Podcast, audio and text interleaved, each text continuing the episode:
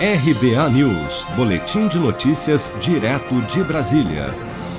O plenário do Senado aprovou nesta terça-feira, por 76 votos a 1, a proposta que cria um auxílio para a compra de gás de cozinha por famílias de baixa renda, o chamado Desconto Gás.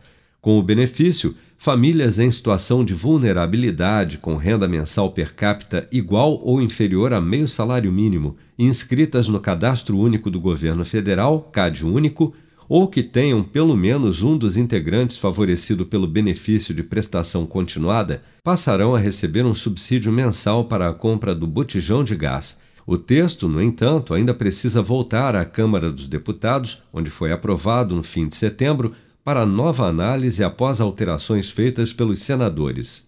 De acordo com a proposta aprovada no Senado, de autoria do senador Eduardo Braga, do MDB do Amazonas, as famílias terão direito a cada dois meses a um valor correspondente a, no mínimo, 50% do preço médio de revenda do botijão de 13 quilos.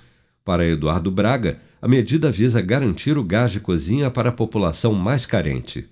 O povo brasileiro vive um momento de dificuldade, de inflação, desemprego, atividade econômica difícil as arrecadações estaduais e municipais e do governo federal estão quebrando recorde em cima de recorde. Em contrapartida, o preço da botija de gás, senador Marcelo, chegou a preços inimagináveis. Cidades como Irunepé, por exemplo, a botija de gás está praticamente a 140 reais. Isso é praticamente 15% do salário mínimo. O que nós estamos fazendo é devolvendo ao povo, num momento de emergência, um socorro para que nós possamos ter condições de ter minimamente gás de cozinha para fazer comida para o povo brasileiro. O benefício, que tem previsão de duração de cinco anos, será custeado pelo governo federal com recursos vindos da arrecadação da CID sobre os combustíveis, como destacou o senador Marcelo Castro, do MDB do Piauí nós estamos tirando o financiamento desse subsídio dos próprios recursos advindos da Petrobras. Isso tem um ponto positivo, senhor presidente, senhoras e senhores deputados, porque se o petróleo aumentar de preço, arrecada mais.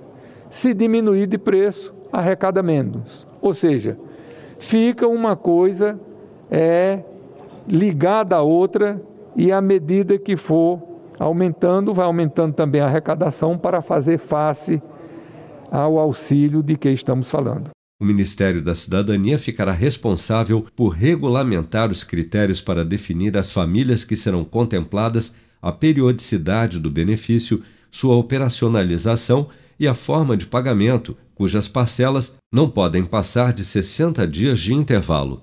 Ainda segundo o projeto de lei, o Executivo terá de adequar a quantidade de beneficiários ao orçamento disponível para o auxílio.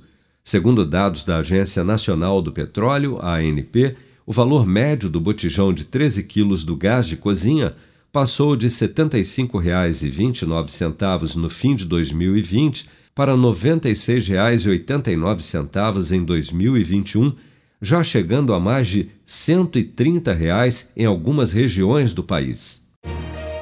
Com produção de Bárbara Couto, de Brasília, Flávio Carpes.